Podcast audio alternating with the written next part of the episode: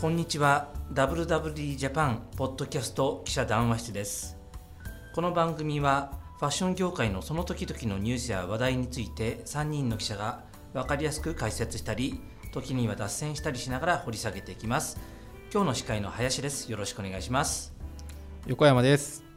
ギザ気味です。今日もこの3人でお届けします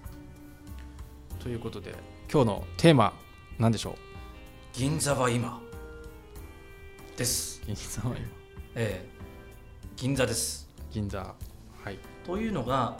今日収録してるのが、えーっと二十八です。 4月の28日ちょっとゴールデンウィーク挟むので時間がこの経っちゃってるんですけれども今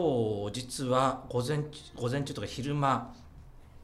あのワークマンのワークマン女子銀座店というところにおとうとう銀座に上陸ですね。そうなんですよ前もワークマンの会の時に話しましたけれども、はい。えー中央通り銀座5丁目の中央通り非常にいい場所の、えー、イグジットメルサという昔からある名前を変えてあー昔からあはいるはい商業ビルの5階だったかなそこに今日の、えー11時にオープンしたんですよねああまああれですよねだからファッションビルというかショッピングビルの5階に5階入に入居するとい路う感じです面ね。ではないんだけれども、ないですねでうん四、丁目の交差点からユニクロ方向に行く途中道ですよね。そうですね GU の隣であすあねそうですよね。はい GU の隣がイグジットメルサなのかな、おお。うん、少し前まで、えーラオックスが営業しはいは免いはいはい税店はいのラオックスが営業していていまだにそのビルの上にあのラオックスっていう赤んおー赤い看板が残っているそこの5階で、えーちょっと僕見てなかったんだけども昨日も結構テレビでおー情報番組なんかからかなり特集されたようで、おーえー今朝8時ぐらいにも三十数人おー並んでい。てそこで整理券を配って。オープン何時だったんですか。オープン、えー11時かなそこにチラシがあるけどもあ確か10 11と書いてあり11ます時ね。おお。で、えーこういうご時世なので、うんうんえー密にしちゃいけないとうん入場制限をしっかりしてうんうん。入ってもらおうというような感じなので、えー僕がお昼に行った時は40分ぐらいのお待ち時間40でした分おお。ちょっと今どうなってるかわからないましてゴールデンウィークはかなり想像ですそね。こそこ混むんじゃないかなというふうに、なんか2008年に H&M 原宿上陸した時とか思い出しますね。あれもゴールデンウィークだった気がする。あー僕行きました初日、うん。ゴールデンウィークじゃないあれ9月だったんあでくあそうかえ9月のどこかの土曜日だった土曜日で歩行者天国に H&M が配った、えー傘日傘日傘なのか雨傘なのか分かんないけどちょうどまだ暑かったんでそれ銀座ですよね銀座ああううんん1号店うんその H&M が配った傘の行列がこうずらーって出てるとこが歩行店確かでに壮観だったおんだよねーえ大体これ広さってどんくらいなんですか。広さはね90坪ぐらいかなそんな大きくないんですうんうん、まあだから制限もかけないとみたいなところがあるのかしらねそうそうそう、あうーん、 90坪ってかなりちっちゃくないですか。ちっちゃいよ百貨店のちょっと大きめの売り場ぐらいの。えーっ、とねメルサはなかなか行ったことない人も多いからピンとこないかもしれないけどもフロアの半分使うフロアの半分なんだよねああうんで、えーラオックスがいなくなっちゃった後なんですよ要はうんそこのフロアの半分がワークマンでそのもう半分が何でしょなんでしょああもう半分ね気になりますね、うん同じフロアに入ってるうはい何が入ってんだセリアうああ100円ショッで銀座は今ワークマンとこの100円ショップえセリア以外もあるんですかえー場所は違うけれども、えー4月の半ばぐらいに、えーマロニエゲートええええ1階にユニクロが入っている建物あるよね、はんはんユニクロ東京って言うんだっけあれあそこは旧プランタン銀座そそうですそうですええプ、ええこの上の、えーあそこはニトリニトリの跡ああニトリも出ましたねニトリ撤退跡地うにんダイソーダイソー100円ショップのダイソーううんんあーうんがこの間行ったらすごい行行列とかレジ待ちがすごくてはあ大人気だったねなるほどで昨日、えー4月の27日に西銀座デパートはいはあそこうんうんにスリーコインズい。へえ。だから今銀座プチプラ雑貨ショーが熱いというふうに言言われてテレビなんかが特番特番とか情報番組で取り上げていて、いやあれなんあれなんですかね。コロナでだいぶ家賃下がってるんですかね。まあ、それは非常にあると思いますよあ。ーそれがあるから、えーまあ、そういった単価の低い、うん。えーチェーンストアが出れるようになったワークマンうん含うめて、ん。というのがあると思うのですごくなんだろうコロナとの経済状況も反映してるのかなというようななるほど気ね。もしますね。そうですねまあ、ちょうどねゴールデン今回のゴールデンウィークって多分久しぶりじゃないですかこの大型連休にコロなんかコロナだから今までちょっと外出がねちょっねえ。と制限されてたのが、なんか特にそういうのもなくうん。こうね外出しようって思いっきり外出しようぜっていうタイミングにね、ちょうどくしくもあった、あってダイソースリーコインズワークマン、揃い踏みですようん、。揃い分まプあわチプラ揃い分みたいな、ねわざわざね銀座に来て地元の行けばいいんじゃないの地元にない人も多いんじゃないだってさワークマン女子はさ確かに私今一番近いところ行こうと思うとさ銀座な気がする。新宿区にお住まいのあー磯君さん都はあ心のそうで人すね。新宿区民な私としては。うんあーまあ俺もそうかもしれないまあでも俺ワークマン女子女子じゃないからあ勘違いしてる人いるけど、ワークマン女子って男子も売ってますなあメンズもあるんだうんえっ、とねメンズあウ本ィ当メンズがおよそ3割3割だで本当だ4割残りが、えーユニセックスぐらいかなうーんだからでももちろんああいうトライチとかそういうものはここにはないんですよね。作業着はないですねうん基本的にはえうん、 90坪にこのウィメンズもメンズもあって、うんキャンスプポギアーツももあっ置いててキるャんですよンプもあるのキャンプギアってテント張るようなスペースないんでほとんど棚にこう寝袋が少し並べてあるぐらいであーそんなにはないですチラシにはでもテント入ってますよあ置いてるようだから置いてるけれどもあかなりセグメントされたものが置いてあるぐらいの、テント税込み4級ですよ。うんなんかワークマンの話にりまあねこれなっちゃいそうなんだけども、はいまあまあそうですね今日のテーマとしては、まあ、今安い銀座から始めたけれどもはいはい。安い銀座高い銀座っていうのは非常になんかすごくまあ両極端ですよね両極に今なってるんですよね。うん日本社会を象日徴本して社おる。会をある意味象徴した街というかいつも時代の、時代を反映する銀座らしい動きに確かにな。そうですねまあそもそも銀座って言ったらねまあ銀座6あとはまあルイ・ヴィトンシャネル、うんなんだかんだというこのラグジュアリーブランドがこぞって軒を連ねてるわけですよねまあ、そうなったのもここ20年ぐらいなんだよね。あまあ、今の体制というか、まあ、昔から銀座って一流のものが集まる銀座みたいあ、うなんうん百貨店があって、えーそラグジュアリーブランドの90年代までは割と小さなブティックだったはずなんだよね。うん並木通りにあんなこぞってあんのってここ15年ぐらいですよね。まあでもねせ世そも界そもなんだろう世界的なラグジュアリーブランあのあドれのなそんだよのメガストアという巨大店を設けるようになったのがこの20年ぐらいなので、うんそれに合わせてみんなあそこの銀座に銀座にラグジュアリーがも出う店したというでかい店、ねなんだろうはじ銀座だと始まりななんだったかな松屋のヴィトンだったのかあのガラス張りのエルメスだったのかうんちょっとわからないけれどもそこら辺2000年代の前半からそうですねティファニーも高結級ブランドのメガストアっていうのがドドドドドーンって言って今もう銀座の主みたいになっていて、そこそこと同時並行でなんだろうユニクロが2000年代前半に銀座に出たりだとか、そうですね。うん、H&M さっき話してたけどももこれも2008年に H&M が出たりとかドーバーっていつですかね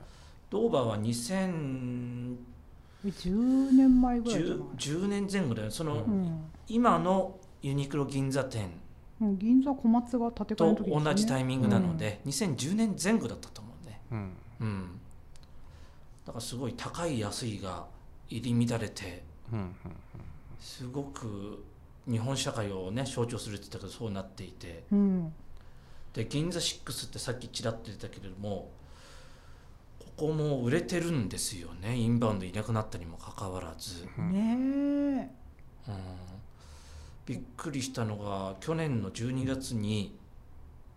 その単月売上で過去最高を記録しましたといつですか去年の12月銀座6がおなんか確かに12月コロナ前よりりも売り上げ多いと、ううんんコロナからちょっと解放されて若い子たちも結構財布買ったりとかクリスマスになんか自分ーに買おうとかあーなるほど、ね、そういうムードでしたよねうんえ12月で一番売れたっていうんじゃなくて単月で一番単月の売り上げ記録おーすごい、えーいつだっけあそこってもう56年経つよねもうできてから2018年ぐらいだっけうオんープンしたのだからコロナ前からやってるわけだけども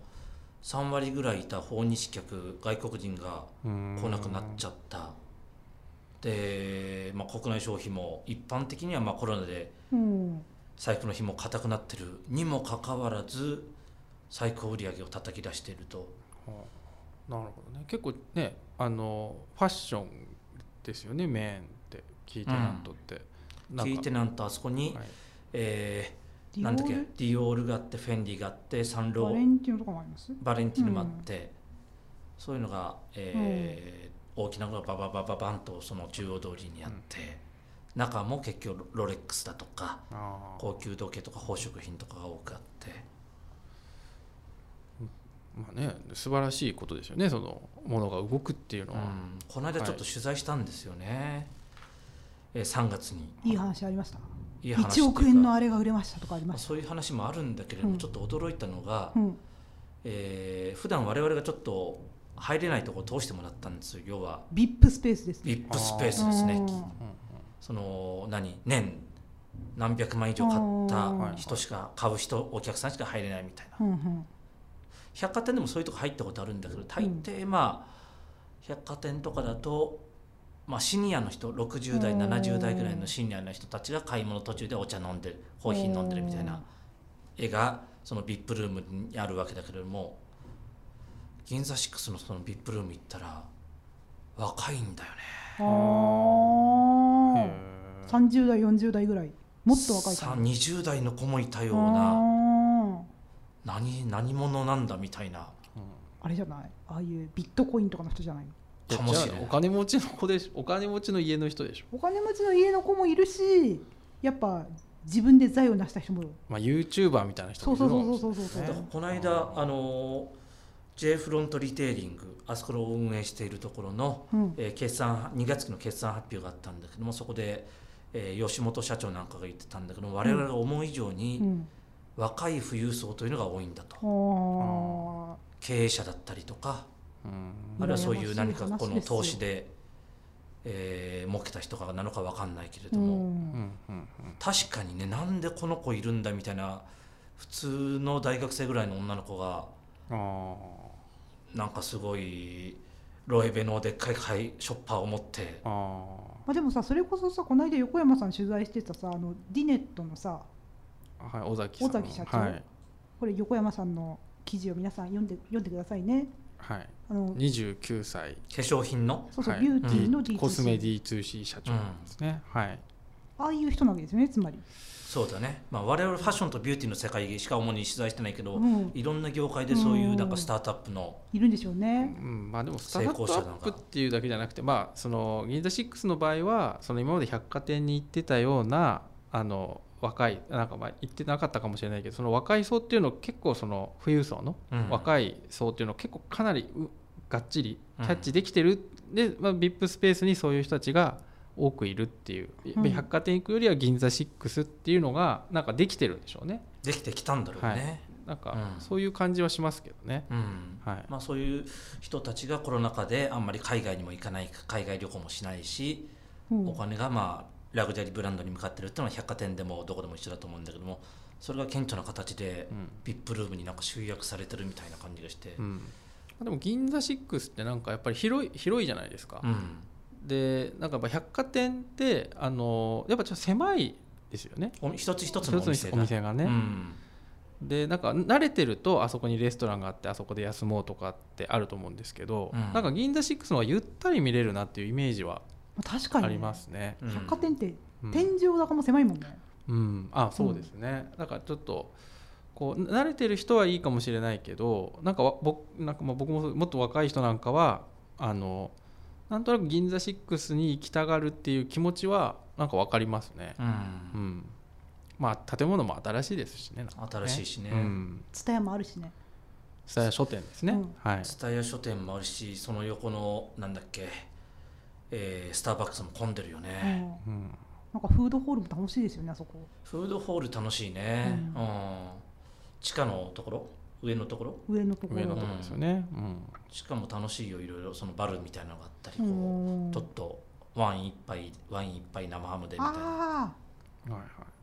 僕銀座あシ立ッちク食スい寿司あるとのころですねあの、うん裏にある、うんうんあの古い喫茶店なんだっけフラミンゴだっけやあばいそうなのんあの銀座シックス裏ですよ裏にちょっと裏手にあるうん、うん喫茶店が好きで、うんあのジャンガララーメンの方そうそうそうそうそうう、ん、なあんだそんなの店あるんだはいあの、あんななところにジャンガラーラーメンあるんですかあるよ、へえうん、あの音銀座シックスの裏の、うんやべちょっと名前調べとけばあのフラミンゴじゃねえのかよすごい有名な喫茶店で、ええええあのなんかねすごいこう黒いあなんだまあ、コーヒー黒いじゃないですかうんでなんかそこにこうミルクがかかってる、うんなんかみんなし名前も洒落てるんですけどそこいいんですよねすごく、まあ、おすすめですよあんまりにわか にわかっぽさがじゃ名前も出てこないとこフラミンゴじろゃないんだったらいけないじゃん、名前も出てこない一回あの一回しか行ってないみたいな うんうんいやなもうね結構何回か行ってるんですけど本当に、はい、うつい最近までタバコも吸え たなんかでもあのインバウンドの時は結構海外からのお客さんもいっぱいよくいて、ほうみんなもフラミンゴあそんな喫茶店にそうなんですよんへえすごい本当にねコーヒー本当美味しいんですよ、うんあのなんていうちょっと変わ変わったというかそうはい海外の人は割とそういうなんだろう純喫茶っていうのがなんか日本っぽいほうのでまあそうですねまあ、香港の人なんかねヤムチャがあるんであのイギリスのティー文化があるんでなんかちょっとこう通じるものがあるのかなと思いますけどね、ヨヨーロッパのカフェ文化と違って和式の純喫茶みたいなところをなんか日本っぽいって言って喜んでくるみたいな話はなんか聞いたことがあるうんねそうですね銀座ってそういう店多いよねでも多い、ねまあ、老舗がねやっぱり多いって、うんうん、なんかでも僕その今銀座6とか、うんあのなんで、まあ、ドまあドーバーとかも話出ましたけどうん東急プラザ銀あー座一方ではいちょっとこう聞いてなんとかねバリなんだっけバリバリが一番角の大きなところではい目立つところのねこうねなんか月屋橋交差点のこういろいろあの面しててに2フロア使ってうんちょうどこうファザードに沿ってるところの、まうんあ本当にこう目玉となるテナはンいトはいがはい抜けちゃったりして、うんで、えっと、僕時々こう東急プラザ銀座行くんですけど、うまんあコロナ期間だからっていうのもあったの結構テナントがねうん抜けてるんですよね。うんえ何なんだろうねスキー橋まで行っちゃうとちょっと人の流れ違うってことなのかしらね結構あると思いますよ、うんちょっとした月屋橋まで行くと、うんまあ、家賃も違うし、うん人の流れも違うし、うん銀座ってなんだろうちょっと道を外れただけで家賃結構違ったりうーんするよね、うんねなんかみたいなねうんところもあるんで、うんうん特にね東急プラザっていうのこの東急プラザは上に大きな免税店まであるからねなかなか難しいよあねーロッテ免税店もあるしあだからそう考えるとなんだろうやっぱり、えー銀座ってすごく憧れの場所でも小売業にとって憧れの場所でもあってうん厳しい場所でもあるよね、あーうんまあ考えてみるとや家賃が高いから家賃が高い、えー消費者の目も厳ーしうい、んものが分かってる人が来るうんだからそういったところでずっと続けて、銀座フィルターって言葉聞いたことあるうんないですね僕もないですね銀座フィルターって言葉があるんですよ銀座にはここで勝ち残れば他でも通用するとほ銀座の厳しい高い家賃厳しいお客さんの目にううん誰が言ってるんですかみんな言ってる結構、みんなええ百貨店の人とか、あー百貨店ね百貨店の人とか、まあ、銀座の町内町町会というか若旦那衆みたいな集まりとかでもそういうのをあーあまあそこでその話は出ないかもしれないけどよく銀座にお店を最初に出す人たちはそういう言葉を口にするよねここでうん銀座フィルターをちゃんと通過できれば我々もとどこへ行っても大丈夫でどすこ行っても大丈夫だってだから銀座ってすごく一番1号店の多いあそうなんだなんとなくイメージとしては最終ゴールみたいなイメージでしたけどねこうああそれももちろんあるけれども、銀座に出たことで、確かにまあ、今回のワークマンなんて典型的でこれであ土屋専務が言ってたのはようやくうちもメジャーリーグに昇格できたというふうに銀座はメジャーリーグなの銀座メジャーリーグだよねだからーななんで外国のなんかプロ野プロ野球じゃない メジャーリーなグでんでいきなりメジャーリーグメジャーリーグですよもう海外にも通じてるわけで銀座は、まあそうですねうん、なるほどねああなるほどなるほど銀座をきっかけにこう飛躍しようと、まあ、ユニクロなんかは典型だったかと思うんだあけども確かにだから考えてみても1号店ってすごく多いよねその H&M も1号店だったし、日本のうん他に何かあるあるんですかスターバックス、あああマクドナルドも1号店銀座あだったかうん、だからスターバックス今もあるでしょあの松屋の裏に うんあれは日本1号店だよねえちなみにスターバックスの2号店どこか知ってます僕知ってるんですけどいやまあ言っていいですよ別にそんな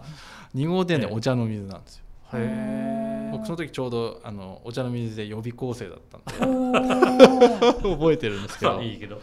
ええ懐かしいなギャップも1号店銀座だったよねそれこそ今のあー東急プラザのところの東急プラザ銀座のところのすきや橋阪急の1階にあーああれ1号え店ギなャんだップの1号店って日本にいつできたんですか95年ですおー即答うん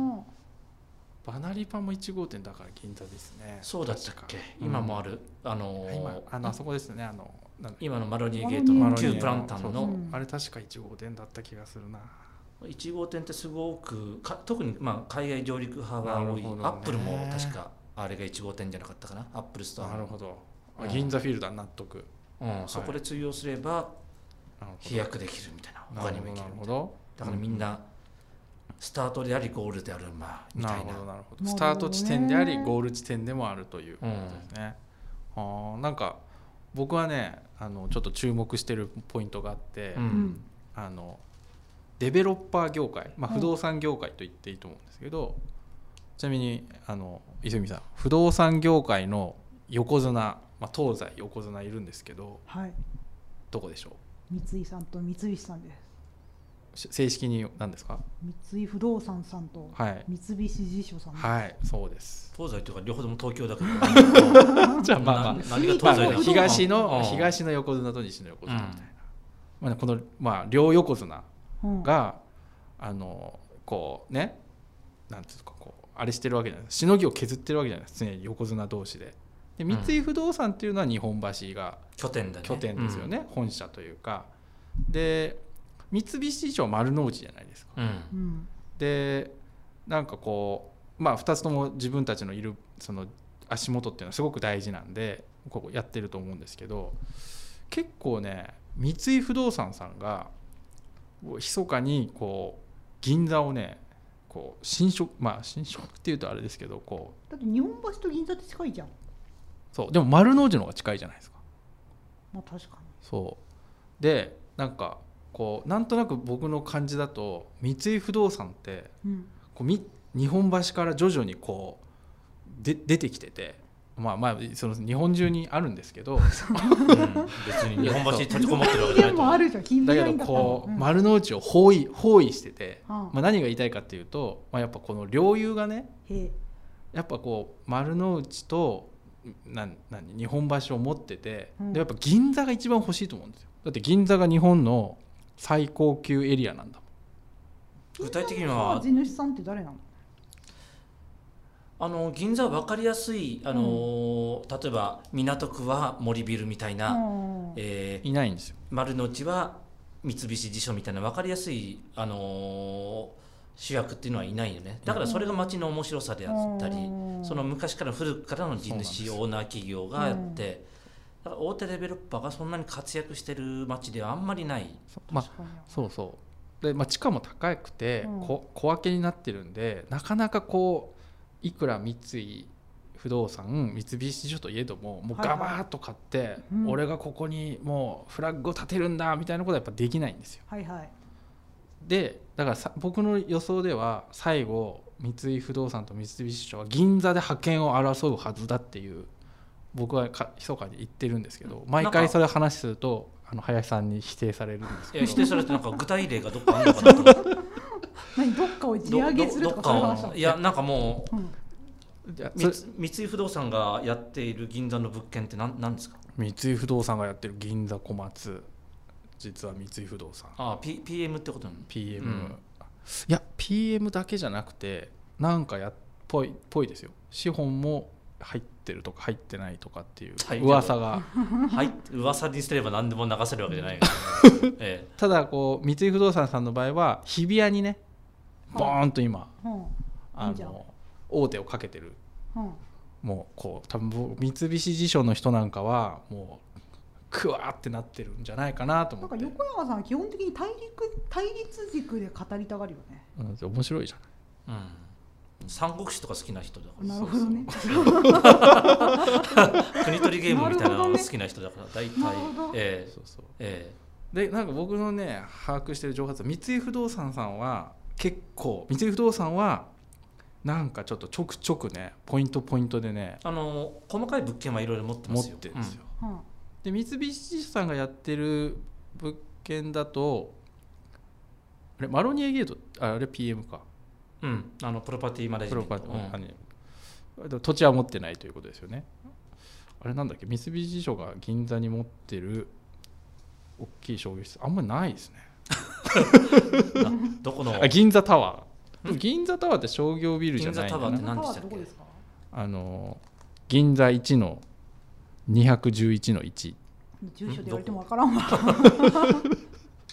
まあまあいいじゃないですかまああのマンションかそうなんかパラレルワールドの話を、話がな適当がすぎまあまあはるい。はいまあ言いたかっただけなんで、ええはい、お後がよろしいん でよくないよくないまあ銀座はすごくなんだろう歩ける街ですごくそのみんなも私のここ銀座好きみたいな伊豆さんあったりしますまあでもああいう本当にちっちゃい洋食屋、ちちっちゃいと言ったら失礼だけど、うんまあなんか洋食屋さん個人と経か営のそうそうそうそうそうそう、まあ有名なところもあんまり私はよく知らないけれどみたいなところも、うんレンガ亭みたいそうなそうそうそう、んとかなんかまあああいう和和服屋さんとかも昔からのやつとかいっぱいあるじゃないですか。ああありますね老舗がなんかああいうのはお面白いですよね。だからあれだけこう老舗が残ってる街ってそんなにないので、えー和菓子でもうん、うん料亭料亭というかその日本料理でも寿司屋でもなんかその厚みがすごいよねその確かにその大資本たちと、大資本とうん、このレンガ亭的な、レンガ亭的なところだったり、うんそういう町内の若旦那衆みたいなのの集まりもすごいし、その新しく入ってきたところはユニクロでもどこでもその町に溶け銀座に溶け込もうということでみんなそういう町会に入って努力して、銀座のユニクロとして認められたいみたいな。うんうん話っていうのはいろんなところに転がってるし共同コロナの時も一緒に共同販促したりだとかおーやってたよねユニクロでなんかいろんな老舗の店舗の T シャツ作ったりとか、これで今も続いてるんですよねう。んん木村屋のどうのこうのとか、うんえーカレーのナイルのあ、そうそう。 T シャツだとかちょっと今ナイル残念なことになっちゃったけれども文房具屋さんのやつとか。伊藤屋、あ、そうそううそう。ん、そういうのがあるのがそうすごくそうですね面白いよね。うんうん実はね、うんあの銀座でタウン市最古のタウン市っていうのが、まあ、あるんですよ最古、最も古ということですね。日本最古日本最古のはいタウン市と言われてる林さん知ってますかまあ銀座100点だろうなと。銀座100点って、まあ、あうのん100点の点って、あのタイトルはあの点数の点なんですけど、うんまあ、あの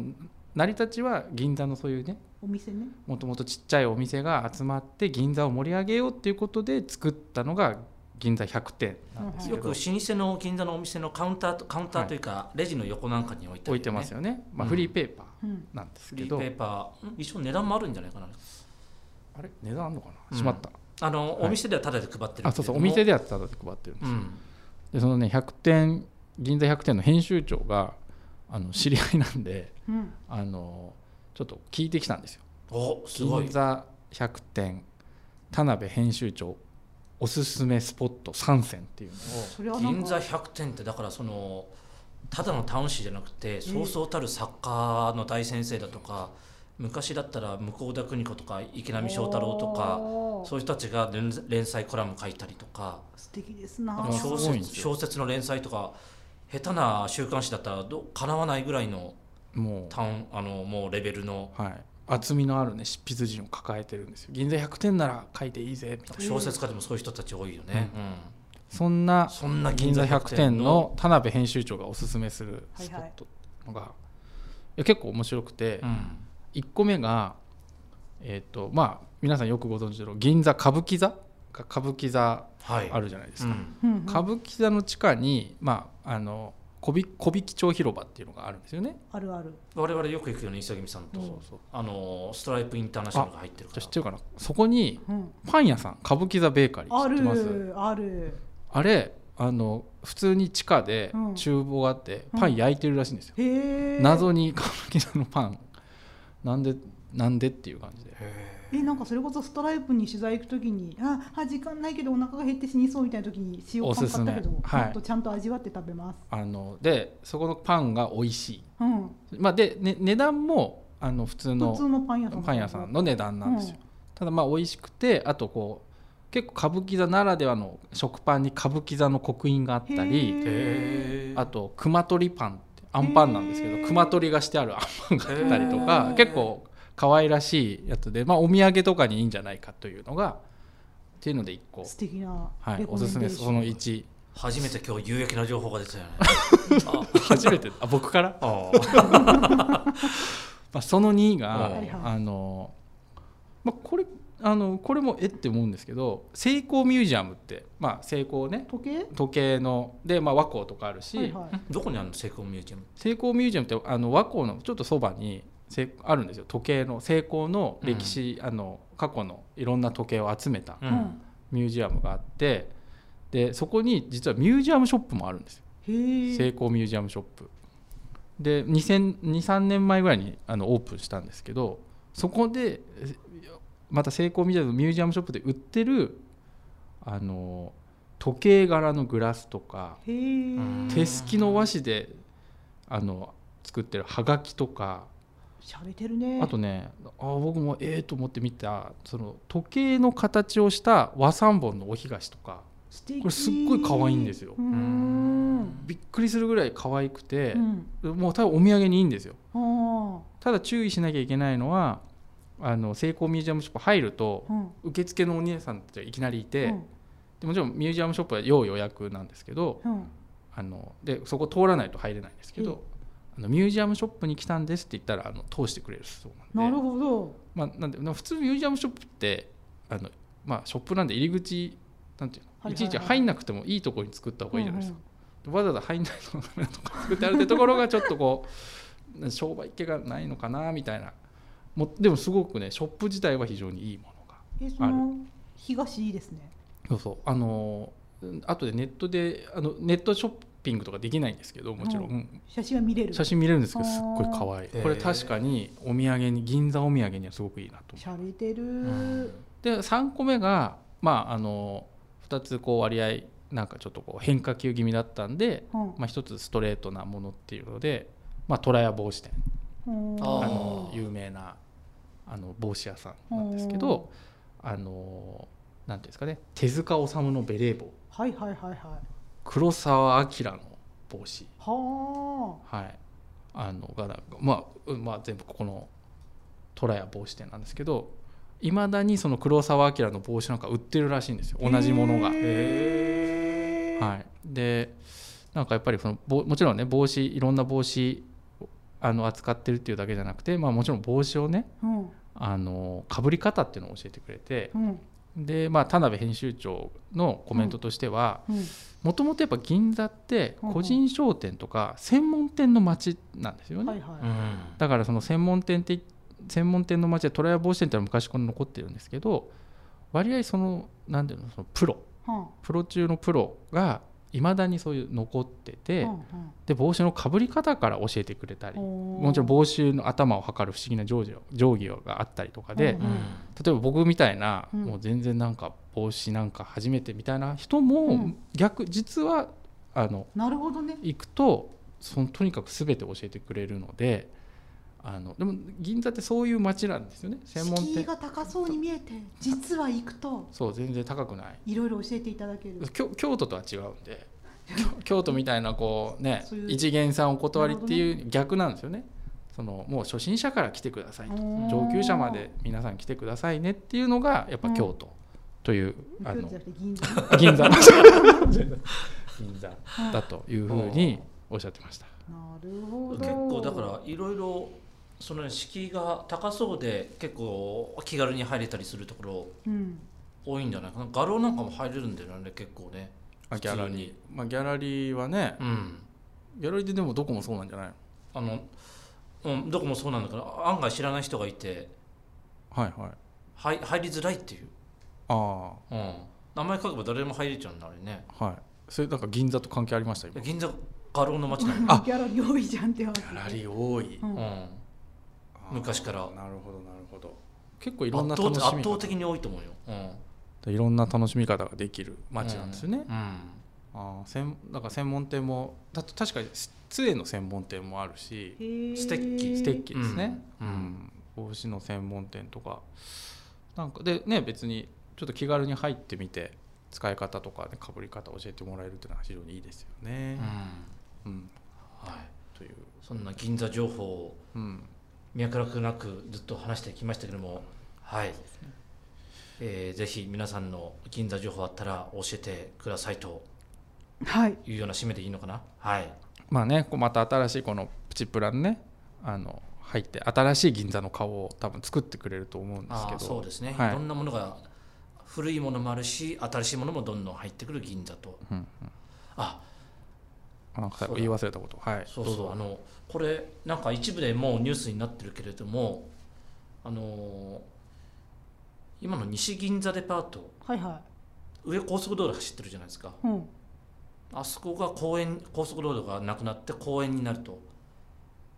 ああのニューヨークあのすごいハイラインみたいになるうんそうそうああいう計画が今進んでるんでそれが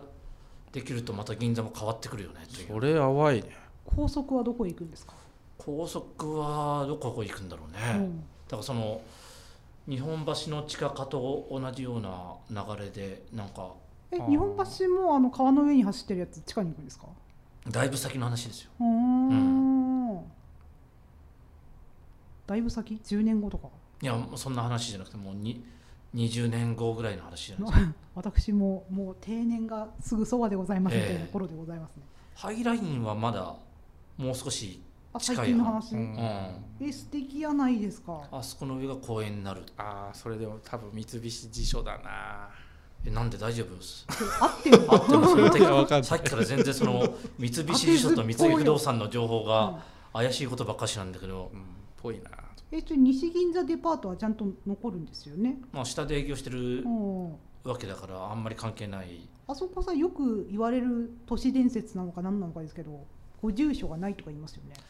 ああそれを言ううんそこを考えるとその正確な情報誰も分かんないとうん、確かにあれが境なんだよねその中央区と千代田区わかんない千代田区だよね有楽町だからうーんああなるほどねだから有楽町はなるほどね銀座って名乗る建物とかお店とか微妙ですよね、あその何その境界線を越えたらもううん、銀座って名乗ることはもう許されないというこあのあの不分率がちゃんとあって、ーなるほどなるほどええああなるほどねちょっと新橋に出たところでそのなるほど銀座を名乗ることは許されないみたいな。池津だわうん、その辺は銀座ルールがはいいやもうね、ぜひねそういう大型プロジェクトの時は三井不動産と三菱地所のこう見えない火花を感じていただければなとその話好きだねよくあんまり関係ないような気がするんだな、はい、というわけで、はい、今日はこんな感じでお開きです。どうもありがとうございました。また来週。またありが来週とうございます